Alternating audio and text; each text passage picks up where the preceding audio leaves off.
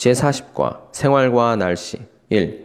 일기예보 갑자기 내린 폭설로 삽시간에 눈이 쌓여 달리던 자동차들이 길을 잃고 제자리에 꼼짝도 못하고 서버렸다.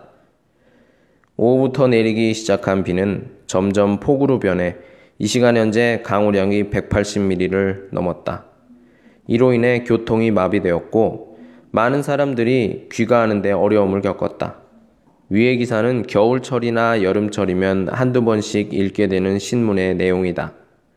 아무리 일기예보를 듣고 대비를 한다고 해도 갑작스런 일기 변화에는 어쩔 수가 없다.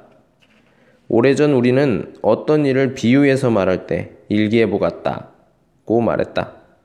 그것은 일기예보가 그만큼 정확성이 없다는 말이었다. 그러나 지금은 인공위성을 이용한 구름 사진 등 수신 자료를 근거로 하여 분석하는 일기예보이므로 비교적 정확하다.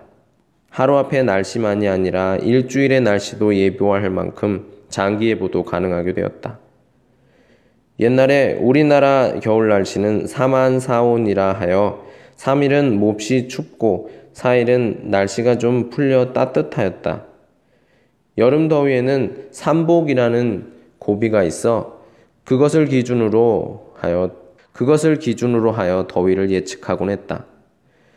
오늘날에는 개개인의 생활 영역이 넓어졌으며 또 다양해졌다. 뿐만 아니라 얼마 전만 해도 직장을 중심으로 옹기종기 모여 살던 주거 생활에서 이제는 주거지와 사회생활 근거지가 구별되어 있어서 집과 직장의 거리가 멀어졌다. 혹시 급한 일이 있어도 쉽게 집에 다녀올 수 없는 경우가 많다.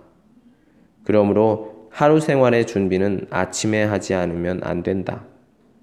그 가운데에서도 날씨 변화에 대한 준비는 가장 중요한 것이다. 특히 일기 변동에 영향을 많이 받는 생활, 즉 비행기를 타거나 배를 타는 사람들, 수산업이나 농사 일을 하는 사람들은 일기예보에 민감하지 않을 수 없다. 모처럼 소풍을 갔다가 비를 맞고 돌아오는 일도 요즘에는 별로 없다. 기상청에다 미리 날씨를 알아보고 날짜를 정할 정도로 일기예보를 믿을 수 있게 되었다.